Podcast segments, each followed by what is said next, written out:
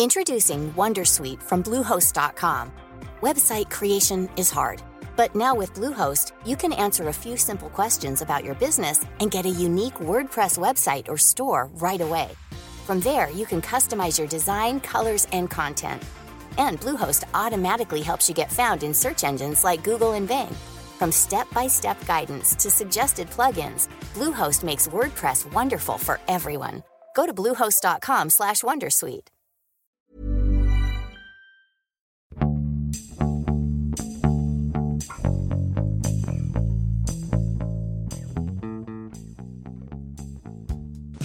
欢迎收听《艺术有毒》，我是呼呼。我是 Sammy，今天我们欢迎嘉宾林丹。大家好，我是林丹。所以呃，可能大家会比较好奇林丹的名字是什么意思啊？这可能就回到我们今天要讲的这本书。嗯，这本书叫做呃《涂鸦鬼飞踢》，呃，是一位台湾的学者叫做毕恒达，对吧？毕恒达写的。呃，所以今天我们主要的话题还是跟涂鸦相关。那么，呃，林丹本身是一位涂鸦的创作者，一位呃行业内可以说应该用专业术语的话来说是 writer 的这么一位创作者。所以今天我们也希望能林丹给我们分享一些，还有帮我们解答一些关于涂鸦的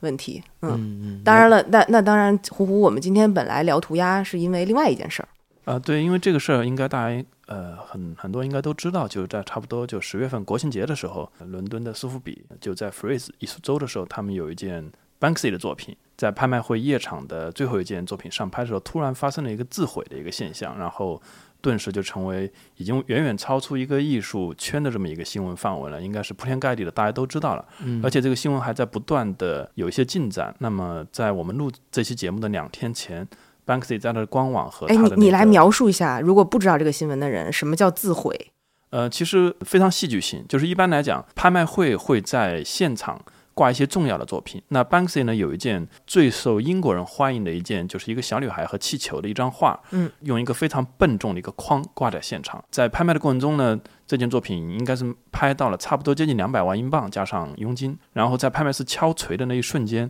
这张画就突然往下降，然后呢，就像那个碎纸机一样，然后被切碎了。但是呢，呃，降到一半的时候就卡在那里了。然后现场的工作人员呃迅速的就把这个画取走了。那拍卖师也在现场目瞪口呆。呃，很快 Banksy 的那个 Instagram 上面也上传了一个视频，然后他说这个事情其实是他在八年前的时候就策划好的。这个笨重的外框其实那面隐藏了一个类似于这种碎纸机的一个装置，然后呢里面有电池，然后当他在现场或者在这个画的附近用遥控器呃按下的时候，它就会启动这个自毁装置。然后这个事情发生之后呢，就引发了非常大的争议。有的人认为这个事情呢是艺术家跟那个拍卖公司联手炒作，拍卖公司是知情的。那有的人认为拍卖公司是不知情的。其实我当时也是倾向于拍卖公司知情，因为在这种特别重要的这个拍卖会的现场。然后发生这种很意外的不受控制的现象，对于像苏富比这样的公司来讲，应该说是不可思议的。嗯，而且还有一个，我就是考虑到安检的一个措施，因为这种自毁的装置嘛，而且还是可以通过遥控器。对。那假设它是一个炸弹或者一个什么东西，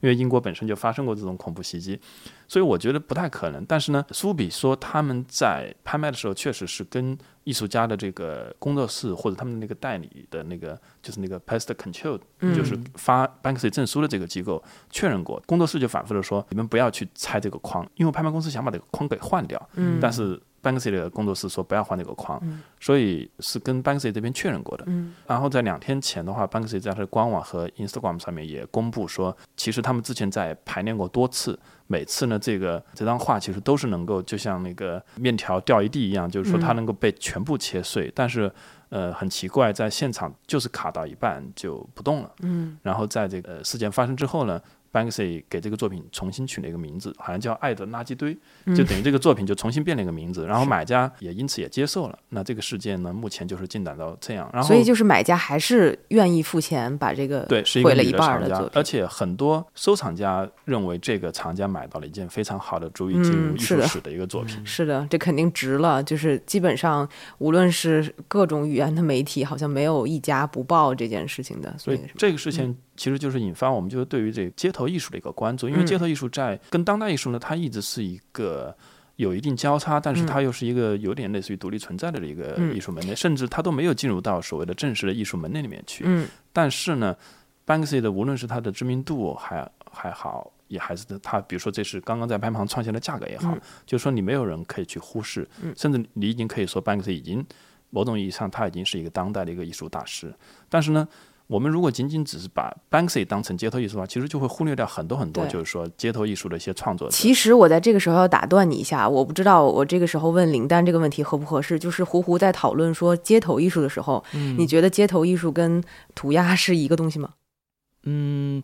怎么说呢？就是说，对于可能对于我们来说，它不是一个东西，但是对于大众来说，可能它还是一个门类，就是它可能大家对它的归类没有那么细化，是。大家觉得可能这些在墙上的画作呀，可能差不多一个意思。是，对应该说，其实街头艺术这个词的起源比较晚，而那个涂鸦其实比街头艺术要要早很很多年。嗯，没错，所以就是也当然也是因为我我画廊呃九月初的时候也做了一个跟这个呃涂鸦有关的展览，然后林丹也是呃展览的艺术家之一，然后包括整个的策展人还有其他总共有四位艺术家，我都跟大家聊了一下，因为我本身对这个话题还蛮有蛮有兴趣的，然后跟这几位实践者聊了以后，我就发现这几位 writer 大家共同的一个口径吧，就是他们不希望把自己的这个创作是较较为街头艺术，他们觉得涂鸦就是涂鸦，然后街头艺术就是街头艺术。所以我觉得在这种实践者的坚持当中，其实慢慢的，也许我们在做我们要做的工作，就作为从业者来说，可能是需要给大众来普及，就是说这是两个东西。那可能这现在就要回到今天我们聊的这本书。其实我找到这本书也是一个挺机缘巧合的机会，是一个在一席工作的朋友，然后他想要找这位学者，然后来来一席来做演讲，但是当然到现现在还没有成型，因为一个是这位学者在台湾，然后比较忙没法来，然后所以他也就是这这本书也很难买了啊，这个涂鸦鬼飞踢只有在台湾买得到，所以也是费了一番周折，然后你终于看到了这本书。呃，看完了以后，我觉得还是挺值得值得看的，值得推荐的，尤其是对涂鸦也好，对街头也好，就是很感兴趣的人，我觉得这是一个挺好的入门的书籍。然后，反正对于我来说，是对涂鸦有一知半解的人都看到了，都学到了非常非常多的新知识啊、所以里头有很多点我们都可以聊一聊啊，然后可以看一下。其实我是后来才意识到，这个鬼飞踢就是那个 graffiti 的那啊个音译，对 最开始都没有意识到。对 对，我也想了好，对对这本书，其实它开宗明义，其实它谈的就是这个涂鸦。嗯那其实我我因为我正好在准备这期节目的时候，也看到一本台湾这个出的一本书，它正好它叫《街头艺术浪潮》，所以说明本身就说关于涂鸦和街头艺术就一直就有不同的一个一个切入的角度。嗯但是不可否认，就是说涂鸦运动其实是很早就开始，应该是上世纪的六十年代，对吧？嗯，在美国就首先出现了，然后呃七八十年代又传递到英国，而且在那个时候应该说主要就是以一个书写的形式为主，这个是我完全没有意料到的，因为今天我们可能看到的更多的涂鸦艺术其实是以图案、图画这种模板涂鸦为主的。嗯，那么其实早期的更多的是像呃签名啊，或者是书写，或者是甚至都不是在墙面上，甚至是在地铁车厢啊等等这些方面出现。所以这个时候我就可能想问一下林丹，嗯，到底你的定义来说，涂鸦跟街头的区别是什么？呃，就是我觉得核心思想就是说，用一种很通俗易懂的语言来形容的话，就是涂鸦的那种文字性的涂鸦，就以签名为主的 tagging 为主的，它更像是一个你选一个你的名字，这个名字是虚拟的，嗯，然后你要就像 QQ 秀一样，就是你给这个名字穿不同的衣服，嗯然后变不同的风格，然后让它去变得越来越惹眼，嗯。然后同时这个名字就就会很真实的反映你的兴趣爱好、你的审美、你的一些个人的性格，嗯然后这个时候你就会形形成一个虚拟的一个角色，嗯，然后你是一直在让这个虚拟的角色变得越来越出名，越越来越让更多的人知道，而且让他们看到你的风格，让他们看到你的审美，这样就会有嗯认同这种你的这种审美的人。嗯会更认同你这个虚拟的角色，嗯但同时你需要出于法律的这个保护自己的这种需求，你需要隐秘自己的真实嗯身份。是那这个就是我们这种就是写字的人，嗯这种 writer 的这个核心的这种思想。所以你们觉得就是涂鸦的核心应该就是 writer，就是以以以文字为主的，对对对嗯，对，所以就是写你的名字，对，这也是我我我我所就是从他们身上学到的。然后他们会觉得街头艺术的话是图案为主，画面为主。呃，应该说街头艺术可能涵盖了涂鸦，对呃涂鸦可能就更纯粹一点。嗯嗯嗯而且涂鸦就是它有很多更更具体的规则，而且我理解中的话，就是我觉得涂鸦好像更倾向于是一个小圈子的一个运动，或者说是这样它有一个小的群体嗯互相之间认可，甚至在某种程度上互相在竞争。就如果你是一个新的涂鸦的一个 writer 出现，那你希望在这个小的圈子里面慢慢的声名鹊起，然后得到承认，逐年还会出现一些较量，然后甚至我看到涂鸦写手还会有一些大的挑战，就比如说涂满。嗯，一整节车厢啊等等，然后呃，或者是呃涂满多少个呃，比如说好像纽约有一个人涂满了一万一万节车厢，然后等等，嗯通过这种方式在这个涂鸦的一个群体里面呢，建立起自己的一个名声。但是同时，这些因为它是一个签名式的涂鸦，而且它这个签名的字体千变万化，导致很多就是这个圈子之外的人，其实起码它不像图案的那种涂鸦一样，就是你看了那个涂鸦之后呢，对你来讲可能没有特别高的一个识别度。嗯，它本身是一个非常圈子的，对对对，但是嗯街头艺术，我觉得街头艺术的艺术家的创作，可能他们的目的是，呃，不仅仅是说我是一个圈子内的一个竞赛或者是比拼，他希望这个作品被更多人看到，而且街头艺术更多的是，它会有更多的，比如说反映自己的一些理念，就比如说什么。呃，反对全球化啊，反对消费主义啊，嗯或者是一些这样的一些想法，然后他通过主要是一些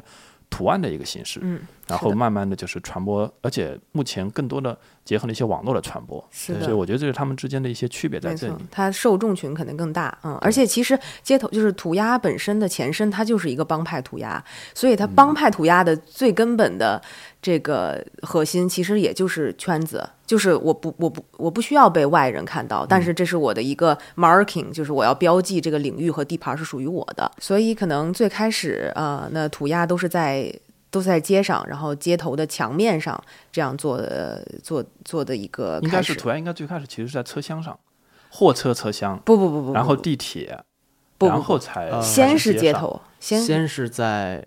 先是在墙上，先是肯定是先在墙上。嗯，对对，然后也会在在比如公交车的里边，或者是地铁车厢的里边，嗯，然后可能对大众来说，车厢内部的涂鸦更影响他们的大众的这个生活，嗯就是因为你进到车厢内部一个封闭的空间，然后里边布满了各种黑色笔、嗯墨水写的名字，然后会很压抑的一种、很混乱的一种秩序。是的。对，而且为什么那那为什么就是涂鸦艺术家想要在地铁啊，或者是这种公共交通系统上嗯，图呢？就是说，因为他们也是想要就是最有效率的让大家记住自己，或者最有效率的呃这个传播自己的这个名名声和自己的这个签名。嗯，所以呢，就是地铁是一个，因为纽约地铁有很多段儿它是架起来，就是它不嗯在地下走，它会架到城市上空，然后穿梭在这个高楼大厦之间。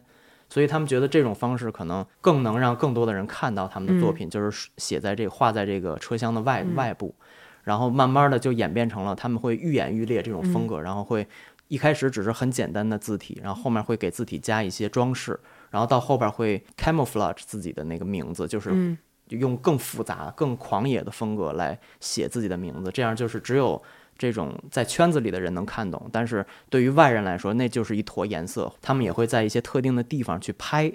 因为这样就会给给他们一个机会，让他们可以拍到自己的作品。嗯然后他们就会有一些照片来记录自己，然后同时也可以跟更多的别的写手去交流，靠这个照片来交流。比如说，你看我今天画了一个这个，我用的这种风格，嗯，而且我我觉得这本书里特别有意思，就是他他做了好多技术性的归类，就是他有一段我我我我记下来，就是他说涂鸦课使用的名字通常介于三到七个字母之间，然后通常四个字母以上就需要简短的版本，然后还写了一个说，就是每一个涂鸦艺术家在取新名号的时候要有几个原则：一、建立自己的新认同；二、字母要好看，字母之间的搭配也很重要。然后还说什么 A 和 E 是最受涂鸦涂鸦艺术家欢迎的。三、看起来要酷。四、不能窃取他人的名号，就是还挺，我觉得这个这个学者还挺有意思的，还总结出了一些一些他们当中的这种规则。他说的完全正确，而且嗯就是我自己也深有体会。他说的这几点，就首先，嗯、可能更多的人就是接触涂鸦，还是会给自己起一个英文的 tag。在取这个名字的时候，有很多不了解这个文化，或者是你还没有什么经验的人，他会取很多，比如像什么，就是这个涂鸦的这个名字的整个字体的结构非常不好写，比如说有两个 L 同时出现，这种就非常难写。然后有两个 L 再加一个 I，这种就更难写，因为它 全是棍儿，它全是竖着的棍儿，你怎么怎么用风格去去去夹持它很难。所以就是我自己总结的一个经验，就是涂鸦名字一定要辅音字母和元音字母间隔出现，因为元音字母通常是它的小写是比较圆润的，比如 a e i o u，辅音字母通常是以这个棍儿来出现的，就横竖，然后它这种两个就非常好穿插，而且这种比较方正加一个比较圆，然后再一个比较方正，这种就非常的好写，而且非常适合你做一些连笔。呃，比较有名的就像 Mare M A R E，嗯，然后还有 Sare S A R E，、然后这种就是他会写出来之后，就就哪怕你只是简单的把它写出来，都非常好看。嗯，是是是，而且我其实之前还特别好奇，为什么大家都有那么多名字？然后这个这个书里写的解释说，是因为要根据不同的目的使用不同的名字，尤其是在收这个名字收到通缉的时候，还可以用另外一个名字进行涂鸦。我觉得这个还挺有意思的，是不是？还有还有别的原因吗？你们起起这么多名字，因为你也不光只有林丹。对，是这样。我可以解释一下我自己的原因啊，嗯就是说，因为在画一个东西的时候，你要考虑的不光是你要画这个东西，你还要考虑你眼前的这个创作的媒介，它的尺寸、它的形状、它的形式，它是什么东西。比如说，你是要画在一一个一扇墙上，还是要画在一个卷帘门上，还是要画在一个什么样的空间？那这个空间它有一个它的形状，它可能是一个长方形，它可能是一个正方形，所以你要根据这个形状去变换你的字的长短。比如说这个地方很很很是一个树高的形状，那我可能就不适合写一个很长的名字，那我可能就会写两个很简单的汉字“汉灵丹”。然后如果这个墙是一个很长很很瘪的墙，那我写灵丹的话，可能不能占满这面墙，那我就给自己起了另外一个名字，就是把灵丹拆分成英文字母，在形态上用 E 去模仿零上面那个倒了的山，然后用 X 来模仿那个零下边那个火，然后 A 和 S 分别是从单这个字里面拆出来的。嗯。然后所以我在写这个英文的时候，其实我的意思还是要表达灵丹，可能嗯。我会告诉我身边就是同样在写涂鸦的人，然后他们会知道。嗯。然后，但是对于大众来说，他们可能就完全不知道这是怎么回事儿，就是可能是他觉得是两个人，嗯。所以就是我的考虑就是出于我对这个这个创作时候的这个媒介的形形式和尺寸，然后我会有一些变化。嗯然后我相信很多别的涂鸦写手，他们也是同样的原因。比如说最有名的美国的那个涂鸦涂鸦人叫 Cope Two，然后他有时候会写 C O，他的全名是 Cope，C O P E。嗯所以他有时候也会就是在一些比较窄的地方只写两个字母，但是看到这两个字母你就知道，因为是同样的风格，而且你会看到啊，那个就是他。哎对，，但这会不会有个问题？就比如说纽约的一个这样的涂鸦艺术家，可能在纽约非常有名，但他有一天他比如说飞到伦敦，或者比如说飞到台湾，或者是什么北京，他们在当地可能就不一定会被识别出来。嗯，对，是这样的，他们只会被这个圈子里的人识别出来，他们的有出名儿完全无法和这些明星相比，嗯他们更多的是在对这个文化一个比较小众的文化感兴趣的人，或者是自己自发性的去愿意去探索这个文化的人，在这个圈子里他们是比较有名的。但是你说，就哪怕和一个最三流的演员相比，他们的名气也是非常的不如那个那个演员的。我觉得你每次的比喻都特别有意思。然后我们再回到那个涂鸦的历史，如果说涂鸦的黄金年代，反正这个大概介绍的说是呃七十年代在纽约，当时那个年代为什么被称为黄金年代？主要是因为纽约陷入了财政危机，是因为之前在七十年代初的时候，他们曾经尝试着花很多的钱把车厢重新粉刷，花了当时说七七三年就花了一千万美金，结果没过多久就变成了一个。七千节车厢，我记得啊对对对很庞大的一个是结果没想到变成了一个全新的这个这个 canvas，对于画布或者对就就对于艺术家来说创作了，新的涂鸦创作了更多。对，对就是结果，而且包括七二年，他们也立过这个反涂鸦法，说你只要在公共空间携带已经使用过的喷漆罐儿就是违法。哦，还有这样的，嗯对 我都没注意。而且我觉得这个也很有意思。还有就是，我其实是不知道，因为我知道很多涂鸦艺术家还做贴纸，嗯，我不知道这个的起源是因为这个，因为这个纽约的这个反涂鸦法，所以就是所谓的这种你随随身携带这个喷漆罐不是那么方便了，所以呢，使用更方便的一种这个留下你名字的方式，就是就是贴纸了啊、你可以随意就戳在兜里，然后随时就贴，然后也不会被抓。所以我不知道贴纸和海报是因为这样的一个一个压制吧，这个政府的压制来、来产生的。我觉得这个也挺有意思的，嗯。又提到了说，到了七八年的时候，呃，又推出了一个新的什么高压洗车设备，结果这些作品很多就不在了。然后，然后，然后之后他们还使用更换车体，让这个喷漆都很难附着啊，等等等等。还包括八零年还成立了打击涂鸦小组在纽约。所以我觉得政府在打击涂鸦这件事儿也是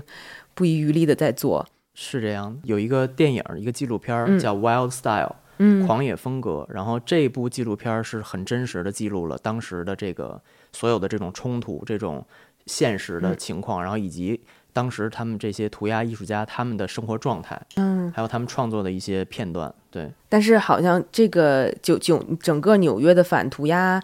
呃，运动是到了八四年是吧？然后就宣布成功了，应该算是。对那个时候，我觉得这个这个招儿也挺绝的。录音之前，我跟胡花还在聊，就是他们说所有的有涂鸦的车都不可以开出站。他们反涂鸦小组可能就终于找到了这个涂鸦艺术家的一个死穴，就是说，随便你怎么画，但是呢，你画了之后我不让不让你看到的作品被人看到，对，那这样的话，涂鸦艺术家就没有创作的一个冲动。没错，是这样的。所以从那个时间之后，更多的涂鸦人他们把精力从画地铁转移到了画城市的墙和街道。嗯所以在那个时刻是一个涂鸦的转折点，可以说地铁涂鸦在纽约不再是一个那么流行的事儿了，因为做它的难度和代价都太高了。嗯那么涂鸦的那个反涂鸦小组就叫 Vandal Squad，他们是会专门研究你这个人的风格，他们会用你涂鸦艺术家的思维去思考。听起来比我们今天这个 都懂涂鸦那些那些涂鸦警察，他们非常了解你，他们知道你这个人一共画了多少幅，每一幅他们都有拍照取证，然后在某一天抓到你的时候，他们会把这些所有的这种 damage 转折合成罚款，就他们会有证据，因为他他知道你就是这个人，然后他对你了如指掌，他对你的风格，你换名字他也能知道你是谁，他们都很懂这个，所以就是 Vandal Squad 真的摧毁了就是纽约的很多涂鸦人的这个这种创作的冲动，让让这个涂鸦变得更加地下和这种隐藏自己。哎，但是刚才在录音之前你分享的那个嗯，那个那个电影，是你说就是美国右翼的那些中产，哦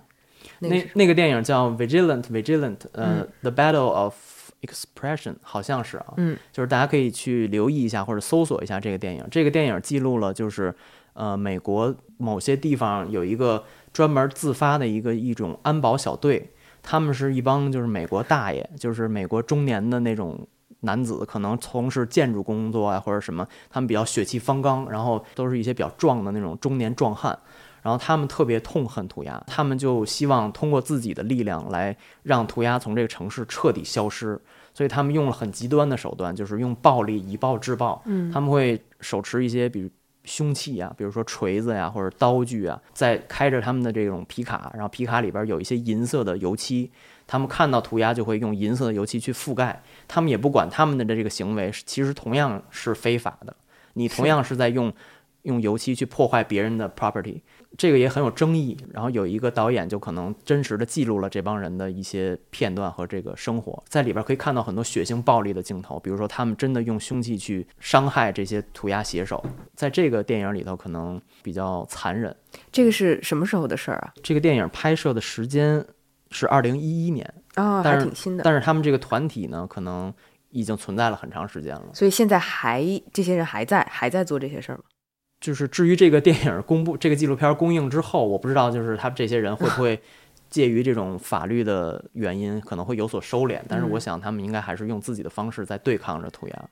嗯我觉得这就暴露了涂鸦的一个呃天生的一个特性，就是它的一个非法性。对，因为不管怎么样，就是说涂鸦确实是在一个公共的场所，嗯或要么就是政府的一些设施，要么就比如说私人的一些房屋等等，对，这上面进行创作。那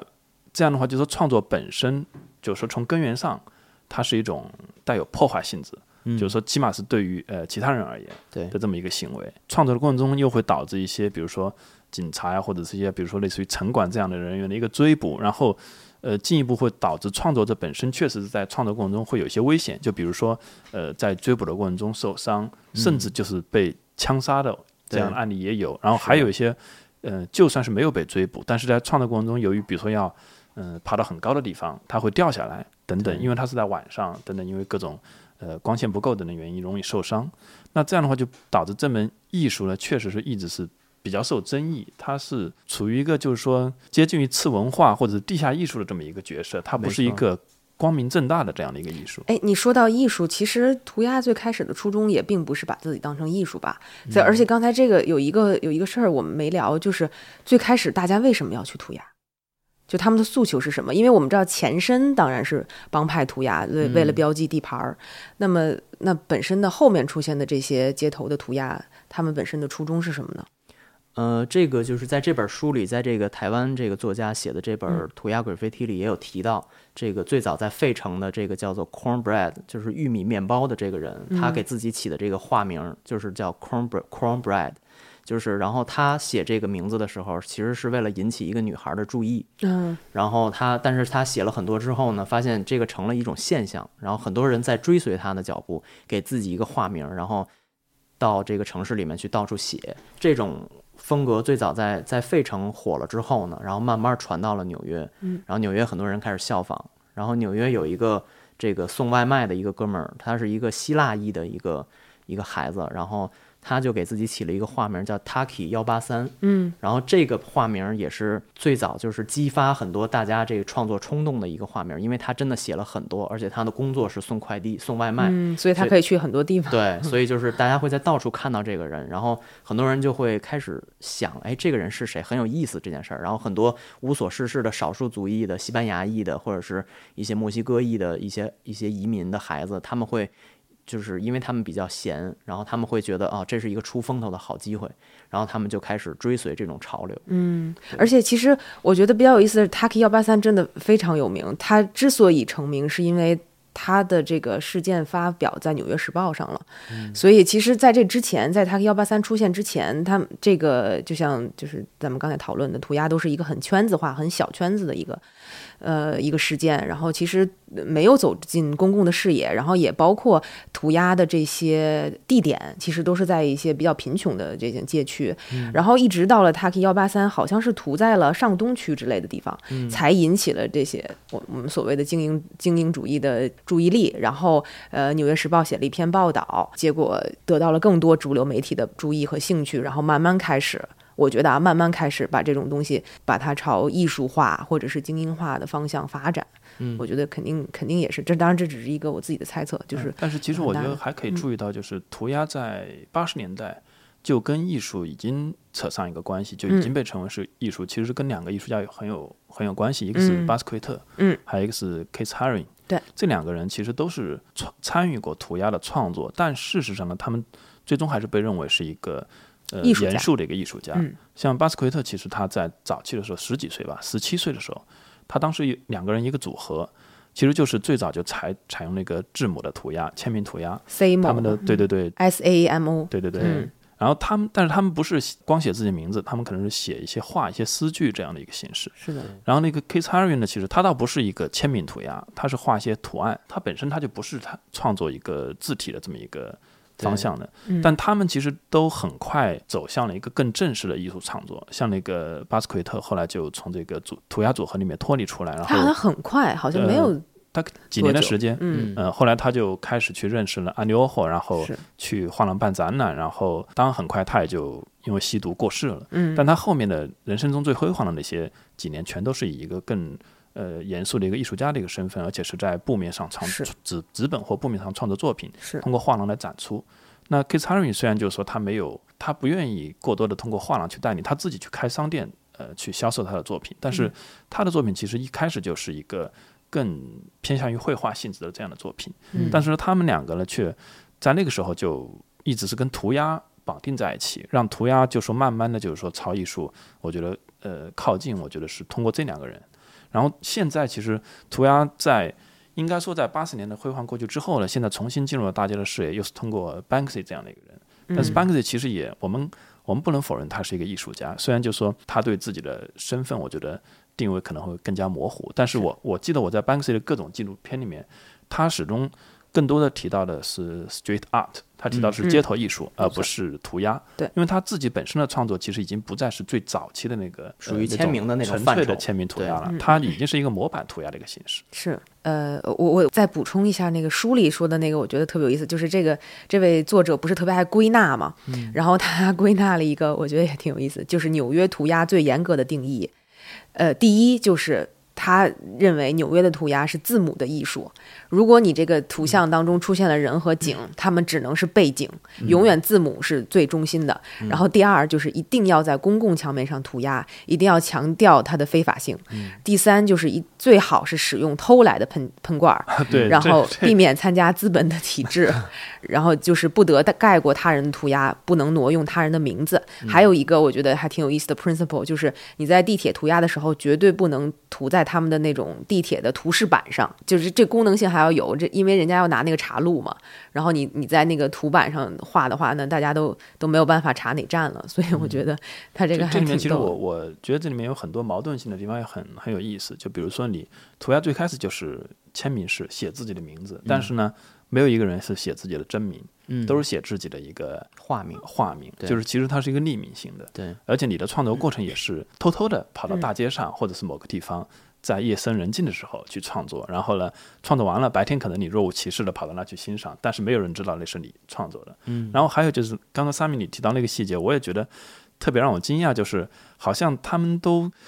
很赞许，就是用偷来的颜料进行创作。对，呃，如果你是自己去买颜料的话，反而会受到鄙受到鄙视。对，然后呢，而且他们认可就是偷来的颜料是可以转手的，这个我真的有点无法理解，但是呢。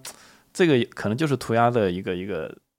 特点所在。对，就是大家的原则性不一样嘛。然后那那肯定就是非常反资本体制的这么一个一个一个类型的创作了。那他当然肯定不要不要用这种商品的正常的交易来来进行了。但是你又可以把偷来的颜料再卖掉。对。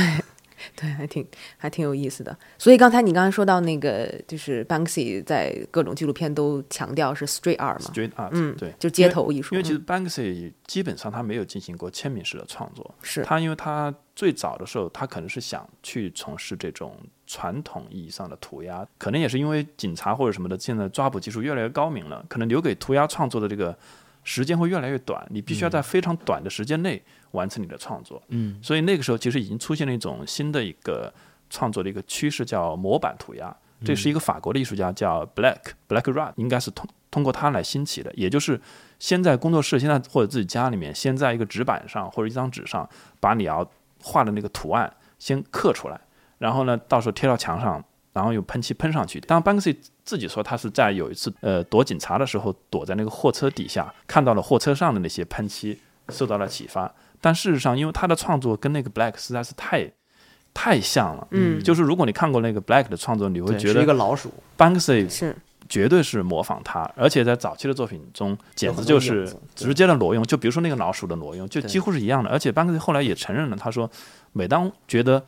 我自己创作出一点好作品的时候，我会发现那个 Black 其实早就做过了，而且是在二十年之前就做过了，对，几十年前。所以 Black the Rat 他是几几年的？我忘记了，呃，他应该要比 Banksy 大，因为 Banksy 是七十年代生人，那那个 Black 应该是六十年代生人，嗯，是，而且他成名也比 Banksy 要更早，更早是，而且其实他的东西就是这个这个老鼠的形象，也是我们去欧洲很多地方都能见到，都见到过，而且就是这个老鼠的形象，他在涂这些东西的时候，他是非常非常政治化的。就他的意图是很很明很明确的，他反对全球化，反对战争，反对歧视等等等等，都在他的那个作品当中体现。所以 Banksy。其实大家都觉得，就包括咱们拍卖的这个嘛，一个小女孩好像很可爱，然后红色的气球，大家都觉得这是一个好像很美好的图图像。但其实 Banksy 大部分作品也是非常非常政治，然后有很强的这种。我觉得可以说 Banksy 其实就是对于 Black 作品有点有点拿来主义的这个继承了。但是呢，他在这条道路上走得更远，而且呢，他不像那个 Black 一样，Black 其实不是一个匿名的一个他一直是公开的一个创作，包括他面对镜头，他也是真人出来的。嗯但是 Banksy 到目前为止，他一直是保持一个匿名性，所以这让他可以更方便的，我觉得进行更多的这种有挑战性的创作。Banksy 还做过很多，就是其实挺特别挑衅性的事情。我记得胡胡应该知道的比较多吧？就是除了这次，当然这次苏富比是一个非常大的，嗯、班克 Banksy 应该说他其实他一直以来，我觉得作为一个继承了涂鸦或者是街头艺术的那种对抗体制的这么一个精神，所以呢，他主要的作品的主题依然还是一种这种代表一种对抗性，比如说就。很传统的一些反反对消费主义啊等等，反对一些资本主义的一些东西啊，反对战争啊等等这些，还有一些就是呃跟我们更近的可能是反对一些艺术市场，他也支持他创作一些作品。是那比如说他其实在前几年就专门还做一个视频，就是说去讽刺艺术市场的，就是他跑到应该是美国吧，一个一个公园里面去卖自己的原作，六十美元一件，嗯，然后就卖出去了，没有任何一个人知道这就是 Banksy 本人在卖这个作品的原作，嗯就当一个公园的那种纪念品一样去销售。而且包括前几年不是也有过，就是因为他都是在英国西南部去呃涂鸦嘛，然后很多人不是把那个他的那个涂在人家外墙，把那个砖拿下来，然后拍卖，然后就说只要这边作品卖出去多少钱，然后就可以买一套房子啊，等等等等，就这这些。然后当时也是很大争议，然后 Banksy 本人也是非常非常不高兴，还专门出来发声明，就是说这个他还想要靠法律的途径去想要把这个作品拿回来，但是就像之前呼呼有提过嘛，就是这个所属权的问题。嗯其实我觉得这个 Banksy 的种种行为，其实跟我们刚刚聊到涂鸦的那种矛盾其实一样的，就是说，因为你从根源上你是一个带有非法性质的一个创作行为，所以导致了后面一系列的结果。其实 Banksy 目前面临的一个主要的问题就是他的真正意义上的街头创作。一样是涂在别人家的墙面上的，嗯，那这样的话，这个作品的所有权往往就比如说归这个社区所有，或或者是归这个房子的主人所有，或者是归政府所有，嗯，那么这是一方面。第二方面呢，就是说，其实他的创作本身在创作完之后，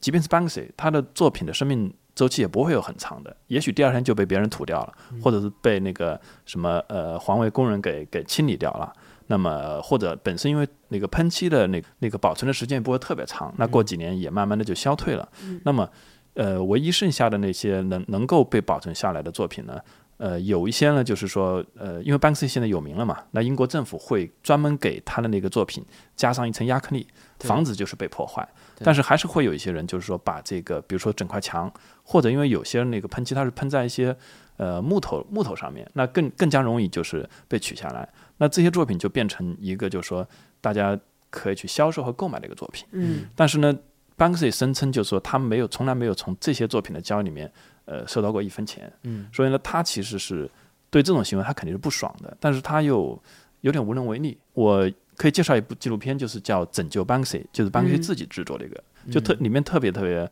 呃有意思，就是他在大概在二零一零年的时候，他去过一次洛杉矶。然后做了一些作品，大概几十件，在洛杉矶也当时马上就引起了一个轰动。但是呢，很快这些作品就纷纷就被当地的涂鸦艺术家或者是等等就就涂改了。嗯，然后当地呢就有一个收藏家，他就想保留一件 Banksy 的作品，但是呢他不想据为己有，他想把它捐给美术馆。他本来就看中了一件，但是第二天准备去跟那个房子的主人去交涉的时候呢，那个已经被涂掉了。然后呢，他最终又找到一件老鼠，然后那个老鼠其实是两部分，另外一部分也被涂掉了，最后只剩下一个老鼠，一个很大的一个老鼠，大概两米多高的一个老鼠。他跟当地的那个房子的那个主人，然后也谈好了价格，都准备去拆了。而且拆的时候，因为要经要利用那个邻居的一个天台，邻居又开价五千美金，说你要付个五千美金，我才让你去拆。等等这些事情全被解 解决之后，最终就是说那个有惊无险的把那个作品拆下来之后，发现他遇到一个很大的问题，就是他想捐给那个 S.F. MoMA，嗯然后呢，美术馆的策展人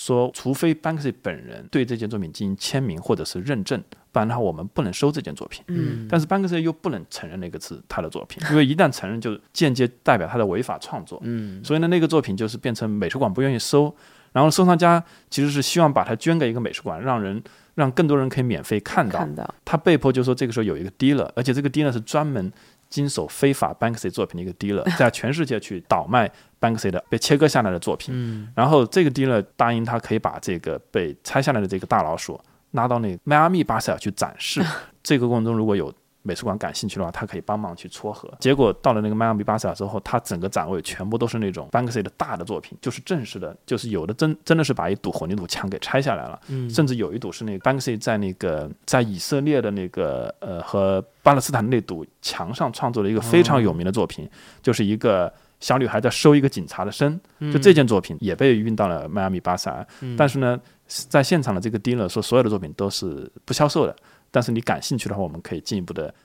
交谈。但是最后他也没有美术馆对他感兴趣。但是呢，不断的就有藏家在报价，就是说愿意买这件作品。但是美术馆就没法去购买这件作品。所以这一直到最后，这件作品这个藏家都没有办法把它给捐赠出去，就说明就说这是一个呃 Banksy 的原作面临的一个最根本性的矛盾。所以这也是我觉得从这个角度，为什么后来 Banksy 他的工作室开始出现，就是有自己的那个。自己签名认证的那个版画，而且呢，伦敦也出现了专门代理这种街头艺术家，让街头艺术家可以去制作这种可供销售的这种架上的作品，或者是限量版的作品这种行为。我最开始其实以为是他们纯粹就是希望把自己的作品商业化，但后来发现其实是因为原作没法销售。嗯。而且我觉得，对啊，这个销售这件事情就好像就是 low 了嘛，感觉对对于这些艺术家来说，就他最开始的初衷也并不是要销售。但其实很多街头艺术家还是需要有一个途径去销售自己的作品，然后维持自己的一个创作。当然，因为有一部分的街头艺术家其实慢慢的就转向全职，他不是说呃是一个半地下或者是业余的状态。是是，所以你怎么看？就是很多街头艺术家最后就像你说的，如果在墙面上不好销售的话，他们会画在画布上。其实就是，其实很简单，就像就像巴斯奎特一样嘛，但是也受到了很多争议，起码在他们自己圈子里吧。嗯，这个关于这个问题呢，就是我可以发表一下，就是在我们这些写这种以以字体和字母为为基础的人的这个圈子里面，我们是怎样看待这件事儿的？嗯，writer 哈，对，writer 之间是怎么看待一个 writer 是他做 canvas 这件事儿是缺的还是不缺的？然后，那这件事儿怎么衡量？那么就是以你的辈分，以你的为这件事儿付出的努力作为一个衡量的标准。如果你做了足够多的非法的这些东西，然后你可能坚持了十年、二十年，一直在持续的这种做，没有从这个游戏里面消隐掉，就是还在为他付出，还在冒这个险。那么在若干年后，你哪怕就是随便画一个东西。都有一帮小孩儿愿意来买，嗯，或者有一帮后辈，他们推崇你，他们认为你就是是很真实的一个一个 writer，然后他们认为你的你的 canvas 才有价值。而如果你是一个才玩了两三年就开始卖自己的 canvas，那么就算你画的再好，大家也认为你还没有为这个文化做出你自己足够多的贡献，那么你的 canvas 就没有任何价值，嗯，你只是好看而已，但它没有。它没有这种核心上的价值，嗯，呃，比如说在三番最有名的那个 writer M.Q，他做涂鸦已经超多年了。他最早住在纽约，后来搬去了那个湾区，旧金山的湾区。没有人敢说 M.Q 做 canvas 这件事儿不对，嗯，因为你没有资格，你你没有他玩的时间长，你没有他付出的努力多。他有时候就是一个晚上可能会要用掉一百罐漆，在街上只是写简单的名字。然后还要用掉一百罐漆去画泡泡字，嗯，可能还要再用掉很多漆。他为涂鸦付出的是你完全想象不到。这个漆其实本身就很贵，对吧？对。所以这个光那个使用喷漆的成本就就很高。所以这才是他们为什么推崇一定要去偷喷漆。他们叫 racking paints，嗯，就是到那个便利店和五金店去，就是用自己的方式去偷这个喷漆。这样偷来的喷漆会不占你的成本。对，所以这个也是为什么后来就是在那个在那个规则，就是这本《涂鸦鬼飞踢》里提到说纽约涂鸦一定要偷来的喷漆，但其实他这一百罐喷漆怎么携带了？对，他可能会开车，可能会把它放在城市的不同的地方的垃圾桶后面藏起来，然后走到那儿的时候就会去用。所以就是他他他们有自己的方式，会更方便的方式。所以这也就是为什么就是后来后辈们会觉得用偷来的喷漆这件事儿很正宗。嗯。其实也是继承了前一辈哪怕他有钱去买，哪怕他不至于那样，他也愿意，他也认为这样去做是追随了我的前辈，所以这个是一个传统的问题。哎，所以我觉得这也挺有意思的，就是我们一直在聊的，其实都是西方的，就是纽约啊、欧洲啊这方面的涂鸦。那其实在中国是什么样的情况呢？中国应该是还蛮新的吧，而且基本上如果失传的话，也大家都是从纽约、从欧洲那边学过。我反正没看到过中国的街上有特别多的涂鸦，除了在一些艺术区。我跟你讲，你真的是没注意。我就是作为一个，因为胡胡生活在上海嘛，我生活在北京，我从有记忆开始，张大力难道没看过吗？哦，那个那个属于比较特殊的涂鸦，我觉得。对对对。就是你小时候一肯定看到，而且即便张大力，我也没见过真的墙上有一个那个张大力的图，因为他早我只是看过照片，他早就不画了。对，但是小时候我小的时候是很有记忆的，然后包各各个种公共厕所啊什么，而且对于呃在北京生活的人，对于北京人来说，肯定很多胡同里啊，然后包括就是后来什么就是林丹比较活跃的那些区域啊，雍和宫啊、鼓楼啊。这些区域其实是特别多的，尤其那些卷帘门，嗯，所以经常会晚上，比如说年轻的时候去看了演出，然后出来的时候可能已经十一二点，那所有的商店卷帘门都拉下来的时候，你就看整条街无一幸免，就是特别特别多。北京真的很多，而且我也是很早的时候就觉得，精密路那一片简直已经从就是机场下边，精密路那一片简直已经多到没有地方可以再涂了。但是那个区域那么大，所以对啊，中国的涂鸦什么时候开始的？呃，中国的涂鸦其实可能没有一个明确的年代，大家都是很多很多这种小孩儿，然后他受了一些外来这种影片呀，或者是他在通过他自己的渠道，比如说我自己，我可能最早是在一些嗯，比如街头篮球的 mixtape 里面看到说，哦，这个地方有涂鸦，然后这种东西很酷，然后我可能想要去去成为这个文化的一部分，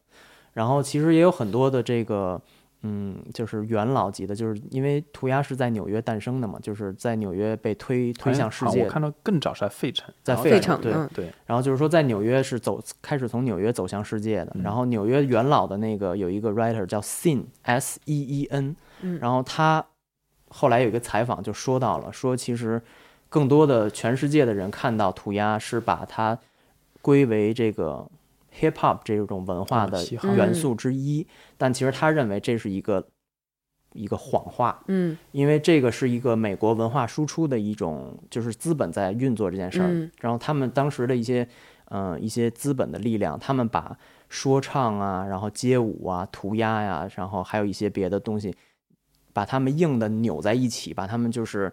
嗯，就拼在一起，原因就是怎么扭的？他们的理由是什么呢？他们为什么觉得他们当中是？因为他们认为这几种文文化的东西都是就是纽约少数族裔的青年人创造的，在纽约比较流行的当时的年轻人的文化。Sin 自己的原话就是把这些东西打包成一个 package，嗯，然后把它卖到欧洲，嗯，然后欧洲的年轻人开始疯狂的模仿。但是他们不知道，就是其实 Sin 自己也说，他说我作为一个 writer，我从来不听说唱，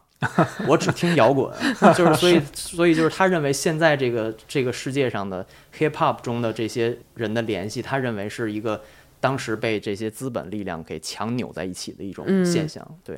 而且确实是嘻哈的这种，尤其是说唱啊等等这种。是很早就已经商业化了，而且是一个很容易被商业化的一种是的呃文化形式。嗯，而涂鸦其实一直以来都没有办法去商业化，所以其实这两个圈子的人和他们的诉求其实也没有没有 crossover 到哈，就是其实也没有交集到。嗯，哎，但是我看那个涂鸦里面其实也有类似于那种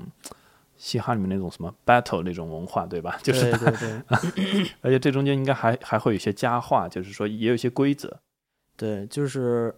首先就是说，出于你对别人的尊重，然后你不应该去覆盖别人的作品。嗯，那么在覆盖的同时呢，其实你也可以覆盖，但是覆盖是有规则的，就是用更复杂、更精致的作品去覆盖更粗糙、更简单的作品。而且在覆盖的时候一定要全部盖掉，就是如果你你在别人的只盖一部分的话，人人家会认为你在 diss 他。会认为你在讲他的不好，会认为会认为你就是 disrespect him，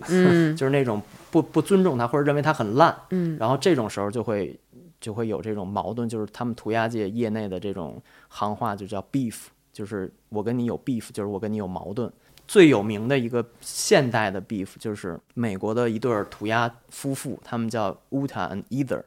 然后他们跟美国的这个元老 Cope Two 他们之间的这个争斗。然后这个是现今这个涂鸦圈里头一个就是比较范围比较大、波及的人比较多的一个、一场 beef。对，哎，我还想知道这些信息渠道都是在哪里？纷争就比如一个路嗯人，他根本不会意识到，哎，这个涂鸦被盖过了。对，就是这些，嗯，我个人来说是关注到他们，就是因为他们乌塔和 either 他们来过北京，然后嗯。就是有幸跟他们交流过，然后也了解到他们的这种传奇的生活。就是这两个人是现在就像是《神雕侠侣》一样，嗯。就是他们两个人匿名的生活。当然，现在他们的身份已经被公开了，就是因为在争斗的时候 c o p Two 把他们的真名写了出来，写在了墙上，所以就很多涂鸦界的孩子就认为 c o p Two 告是一个告密者。嗯，他是一个小人，规则。对对对。小人，然后，但是这件事儿也很难去评判，所以感觉这还是到目前为止还是一个非常圈子化的。也不是我，我要我也要讲 Banksy 呢。其实嗯 Banksy 经历过一个很有名的，就是跟呃伦敦的一个很有名的一个涂鸦前辈的这种竞争吧。就是你应该听说过，就是有一个叫 Tim Robert，他是那个伦敦的一个涂鸦前辈，而且他很他其实，在 Banksy 出道的时候，基本上他就已经退隐了。然后呢，整个伦敦其实他以前创作了非常多的作品，嗯，但是慢慢的就要么就自然的就没有了，要么就也被后来的人盖掉了。最后呢，就说只留下一个作品，就是在一个一座桥下面，涂鸦圈的人都知道这件作品一定要留下来，因为就这就是对他的一个尊敬。结果有一天，突然那件作品被 Banksy 涂掉了，嗯而且是涂掉了一半，就是 Banksy 画了一个人正在用那粉刷的那个滚筒，再把那个。刷那个图案给滚掉。我你刚刚说，我才意识到，原来涂掉一半是一种就是不尊重的一个 嗯最高级形式。所以这样的话，这个 Team Robert 就完全被激怒了嘛。然后两个人就开开始展开了一场这种涂鸦的战争反复的。覆盖，对对，就反你盖我，我盖你。但是呢，在这这个过程中，就说这个 Team Robert 他一直是相对公开的一个身份，因为大家都知道他是谁了。对但是 Banksy 始终是一个匿名的身份。这个 Team Robert 就是始终找 Banksy 不在哪里找不到这个人。对然后甚至就是我看到那个 Team Robert 都有点急了，就在那边写那个什么 Banksy has no balls 等等，类似这种就是这种这种都出来了。然后他到大街上把 Banksy 的很多作品全部涂掉，或者是涂掉一部分，写上一句话什么的。这整个过程经历了好几年，直到有一次这个 Tim Robert 在一次创作过程中突然就呃摔下来，从高处可能是骨折等等，就是这个活动才慢慢的就是、嗯就终止。嗯，但这个这个 case 也是因为 Banksy 的名气大嘛，然后所以因为他是一个很商业，呃反正起码商业上很成功的这么一个艺术家了，那已经在主流媒体有很多报道才会受到关注。但是如果是我们其他，如果是另外换另外几个艺术两个艺术家，那像我们这种普通的观众是没有办法知道的。我是怎么知道刚才那个呃林丹说的那一对儿 couple 是有一天我开电视，那个 Vimeo 有 subscribe Vimeo，Vimeo、直接蹦出来一个，就是这两个 couple 自己拍的，对。在新加坡什么，在各种地方他们拍的视频，对。然后就跳出来说这是 recommended，就是给你推荐的几几个视频，我就好奇点进去看对，我才知道的。但是这是一个多么机缘巧合的情况，他在所以更多的还是发生在这个圈子内部。对，所以就是还到目前为止还是仍然是一个很那个很很很小圈子的一个传播。不也被很多小辈盖过图，对。而且嗯。有一个年轻的后辈也是因为在这创作过程中，就是也是就是反正就是发生了不幸，反正死掉了。就是嗯。他曾经也是盖过 Banksy 非常著名的作品，后来 Banksy 还还通过一些活动纪念过他。嗯。所以我觉得像 Banksy 呢，虽然他现在的知名度和影响力已经超出了这种涂鸦艺术的一个范围，但是感觉他应该还是属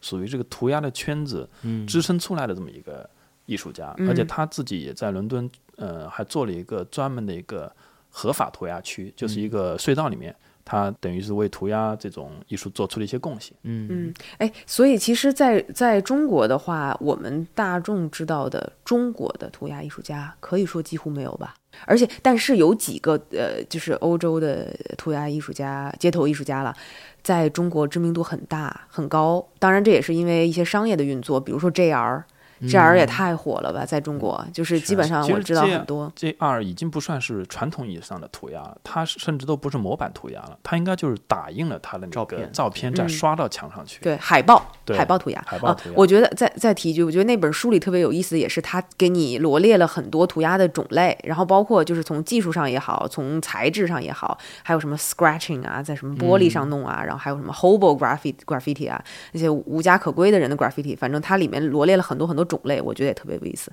只是突然想到，然后还有一个在中国名气也特别大的，就是那个。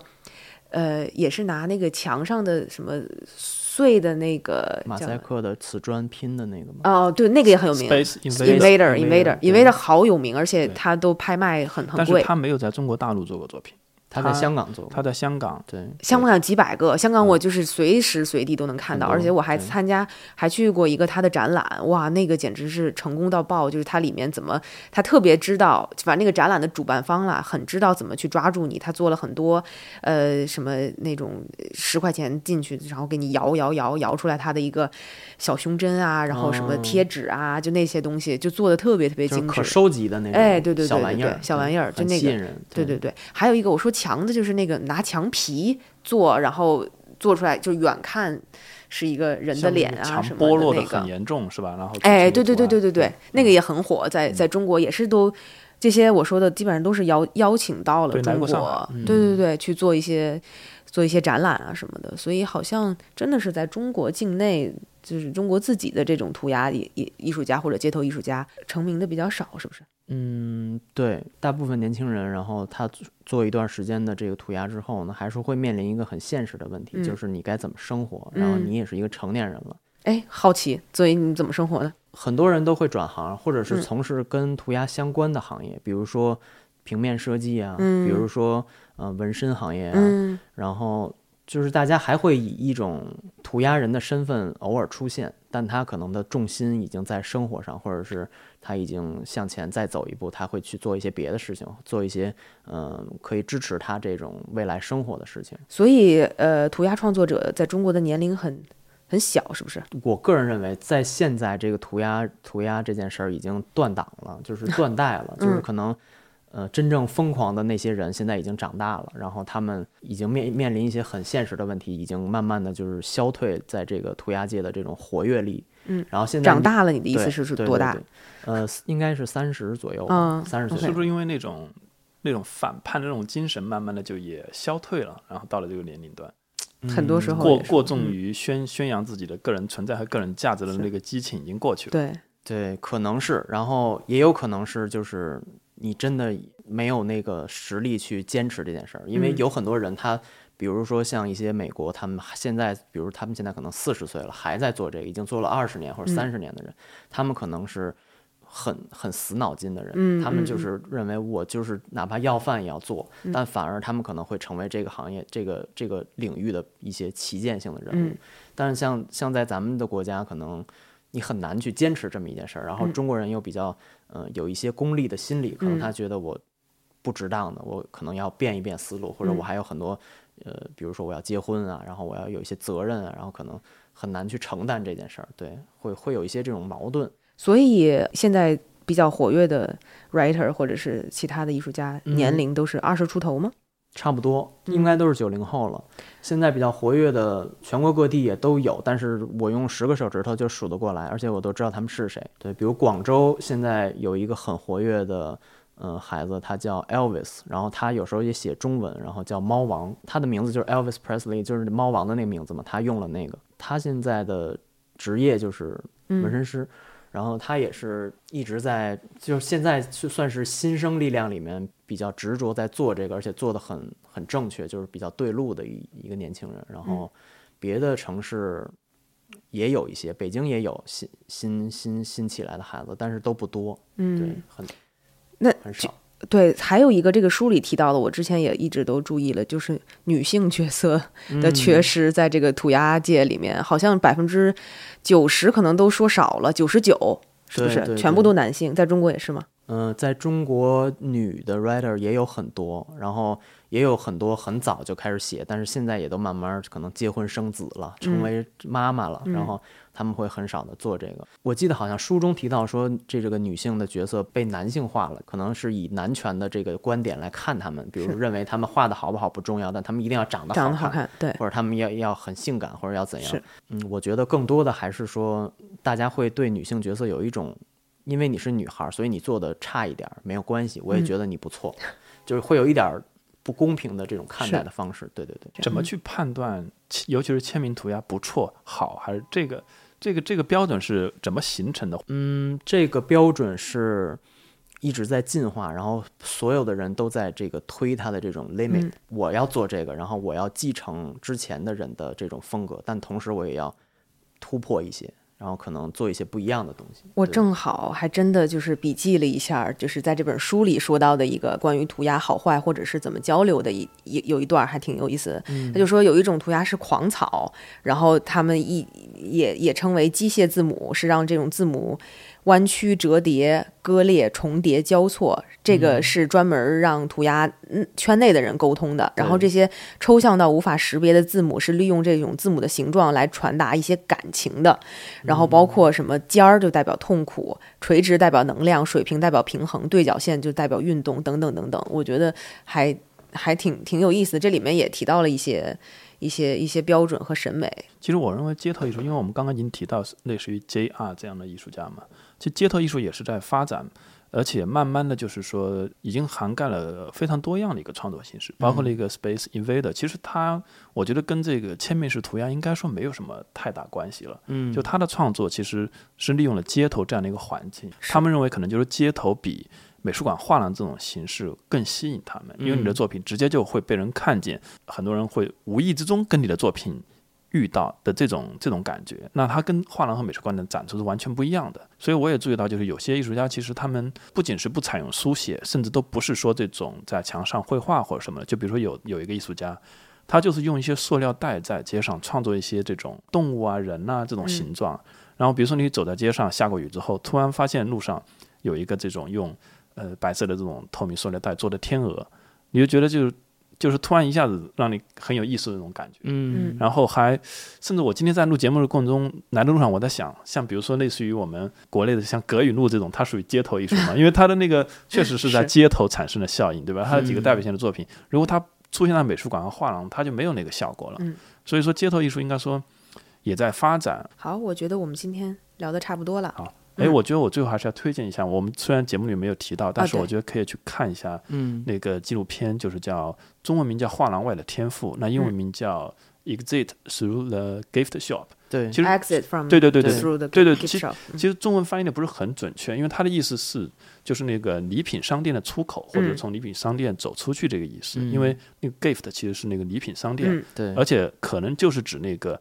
美术馆的那种礼品商店，是。就是把很多艺术品就是复制生产去销售。这部纪录片里面其实是对街头艺术的某种程度上一种讽刺，即便是街头艺术，也有艺术家认为自己的艺术是比较相对严肃的一个创作，嗯，但是他们也也认为这里面也有一些 滥竽充数的一些这样的这样的一些艺术家，对，嗯，反正我推荐大家去看一嗯下，而且特别特别好笑，看到后面的时候，而且这部纪录片，这部纪录片是 Banksy 的第一部嗯导演的电影，好像还得了奖什么。对，得到了当年的奥斯卡最佳纪录片的提名，嗯然后他当然也没有去现场。好，那我们今天节目就差不多了。好好，拜拜。好的，好，再见。感谢收听《艺术有毒》播客，这是由两位艺术从业人员主持的艺术读书的跑题节目。我们的节目可以在 Artist Poison 官方网站、苹果播客、喜马拉雅电台、网易云音乐以及荔枝电台上收听。您只需要搜索“艺术有毒”，读书的读就可以找到我们。